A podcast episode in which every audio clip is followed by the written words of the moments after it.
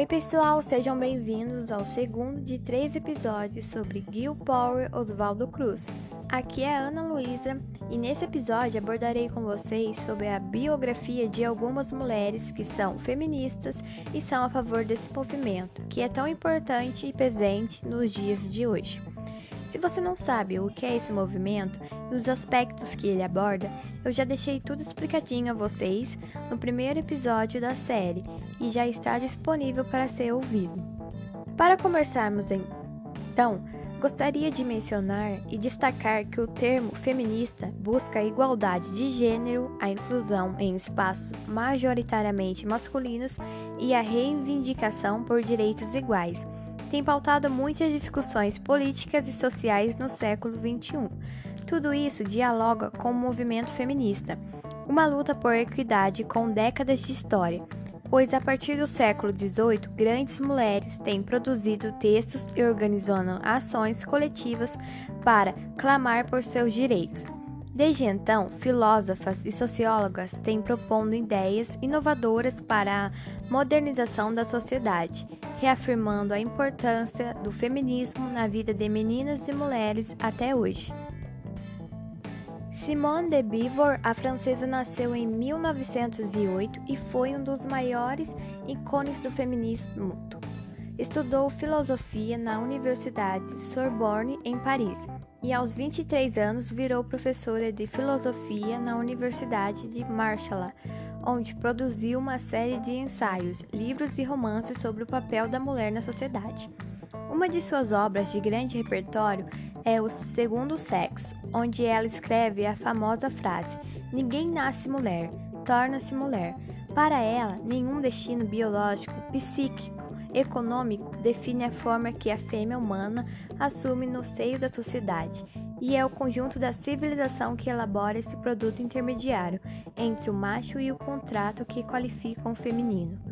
Por meio dessas frases, ela se expressa sobre o sexo em um fato biológico dos seres humanos e que ele não deve ser um fator que a sociedade constrói como o gênero e o machismo.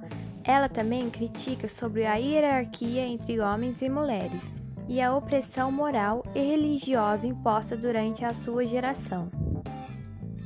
Djamila Ribeiro a filósofa tornou-se um dos nomes mais conhecidos quando se fala em feminismo negro no Brasil. Sua obra tem como objetivo orientar as pessoas sobre como não agir de forma racista, principalmente em relação às mulheres.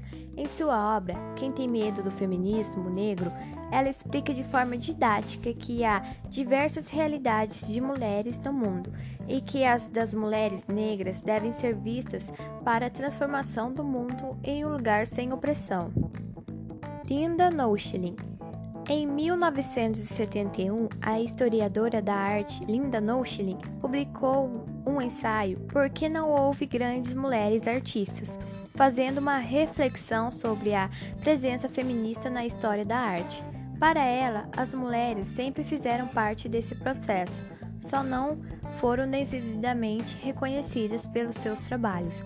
Nochilin concluiu que, apesar de terem existido muitas artistas com trabalhos interessantes, não existiram grandes mulheres artistas, por causa do contexto social e histórico no qual as mulheres se encontravam.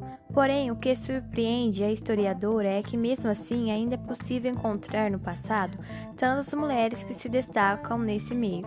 Nochilin argumentou que barreiras sociais significativas impediram as mulheres de seguir a carreira artística, incluindo restrições à educação, mais academias e toda a estrutura romântica e estilista que exaltava a produção masculina. Chimamanda Ngozi Adichie. A escritora nigeriana ganhou espaço com o lema Todos devemos ser feministas. Para ela, a igualdade de gênero diz respeito a todos homens e mulheres, pois esse é o movimento libertador. Dessa forma, as meninas e mulheres poderão assumir sua identidade, ignorando a expectativa alheia. Ao mesmo tempo, em sua visão, os meninos poderão crescer sem se enquadrar em estereótipos de masculinidade. Suas principais ideias estão no livro Sejamos Todas Feministas, uma adaptação do discurso feito pela autora no Tex Elston, que conta com mais de 1,5 bilhão de visualizações.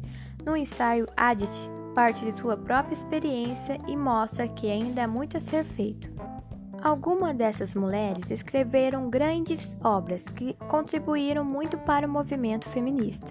Chimamanda Ngozi Adichie e Djamila Ribeiro foram duas das mulheres que citei que escreveram livros onde elas protagonizaram a importância do movimento feminista, questionando-se e retomando reflexões de suas próprias experiências sobre o cotidiano de suas próprias experiências pessoais. E esse foi o segundo episódio de podcasts, pessoal. Espero muito que vocês tenham gostado. Já está disponível para vocês o primeiro episódio. Se você ainda não ouviu, muito obrigada por terem ouvido até aqui. Espero muito vocês no próximo podcast. Até mais!